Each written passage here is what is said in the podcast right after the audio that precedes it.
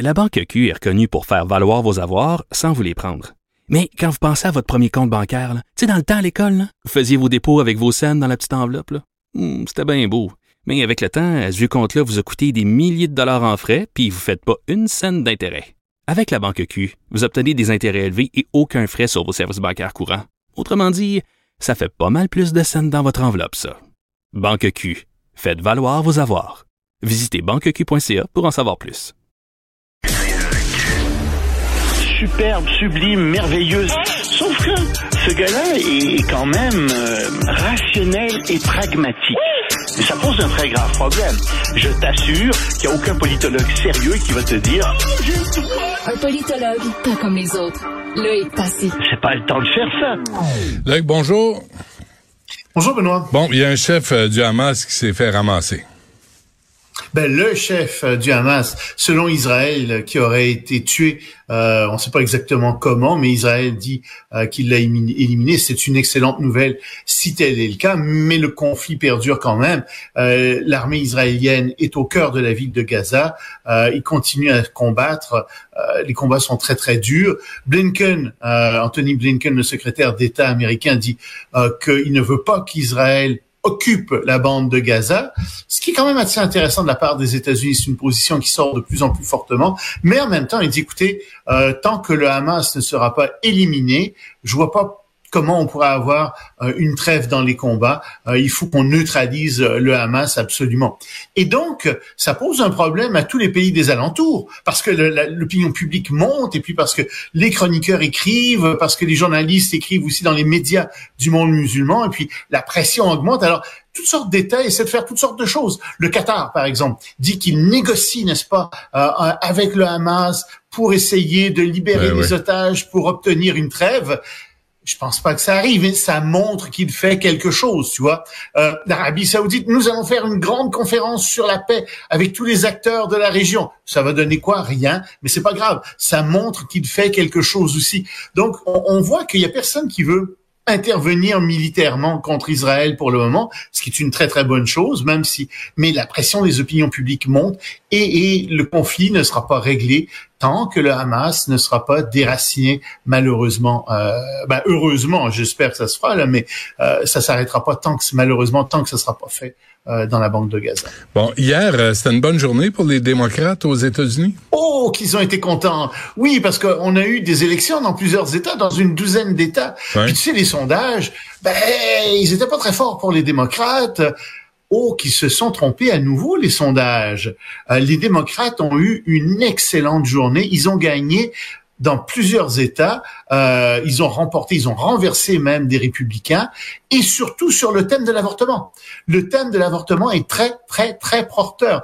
En particulier, par exemple, en Ohio, où les électeurs non seulement ont élu des démocrates, mais en plus ont fait inscrire dans la Constitution, parce que on votait pour plusieurs choses. Aux États-Unis, les listes de votes sont, sont longues comme c'est pas possible. Tu votes pour 36 000 choses, les juges, ceci, cela, Ouais. des questions référendaires. Et donc, il y avait une question référendaire sur l'inclusion du droit à l'avortement dans la Constitution de l'Ohio. Et c'est passé.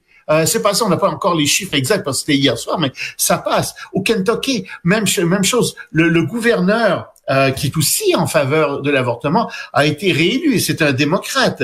Euh, ça a moins souri au Mississippi. Euh, il y avait euh, le cousin d'Elvis Presley qui se présentait, Monsieur Brandon Presley. Euh, Mhm. ça, c'est pas sûr qu'il ait été élu. Je pense pas qu'il a été élu, mais bref, en général, les démocrates ont gagné au New Jersey, en Pennsylvanie, euh, en Virginie, et, et- et tout ça parce que l'avortement est une question qui a énormément poussé euh, dans le dos les, euh, les démocrates. Alors, le problème, c'est que ça aide pas du tout Joe Biden. C'est-à-dire ça aide les démocrates en général, mais les gens continuent à être contre Joe Biden. Euh, ils, ils favorisent les démocrates de plus en plus, euh, semble-t-il, mais pas à la présidence. Et ça, évidemment, ça pose un problème aux démocrates et en particulier à Joe Biden. Bon, l'Union européenne euh, accepte d'entamer des négociations. Dans, pour quelle raison? Ben parce que euh, il y a des, elle veut s'élargir, elle veut avoir de nouveaux membres, elle veut aussi se réformer, mais ça c'est une autre question. Euh, et donc, euh, elle a accepté d'entamer des, négocia des négociations pour l'entrée de l'Ukraine et de la Moldavie, qui étaient des candidats. Mais l'Ukraine, on sait, on comprend, c'est très important que l'Ukraine entre dans l'Union européenne. Ça fait pas du tout l'affaire de la Russie. Même chose pour la Moldavie, qui est un petit État. et dans les deux cas, la présidente de l'Union européenne dit, écoutez, ces deux pays ont fait des efforts notables et, réels pour que pour modifier leurs institutions, modifier leurs lois et les rendre plus conformes aux lois qu'on a dans l'Union européenne. Donc, on accepte d'entamer des négociations avec eux pour qu'ils entrent dans l'Union européenne. Tout le travail n'est pas fait, mais ils vont pouvoir entrer dans l'Union européenne.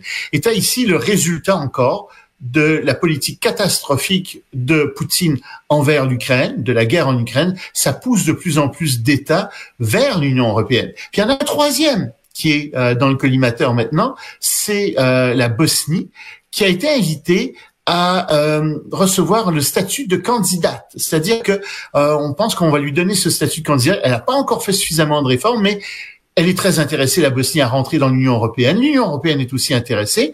Et on dit à la Bosnie, ben, faites comme l'Ukraine et comme la Moldavie, faites des réformes intérieures, changez vos lois, changez vos institutions pour les rendre plus conformes à ce qu'on trouve en Europe. Et à ce moment-là, ben, on va discuter, oui, de votre entrée, mais on accepte votre on, aimerait ça que vous soyez candidate, mhm. dit-on euh, donc euh, à ce pays, à la Bosnie. Donc c'est vraiment très intéressant. Avant qu'on se quitte, un mot sur euh, l'Italie.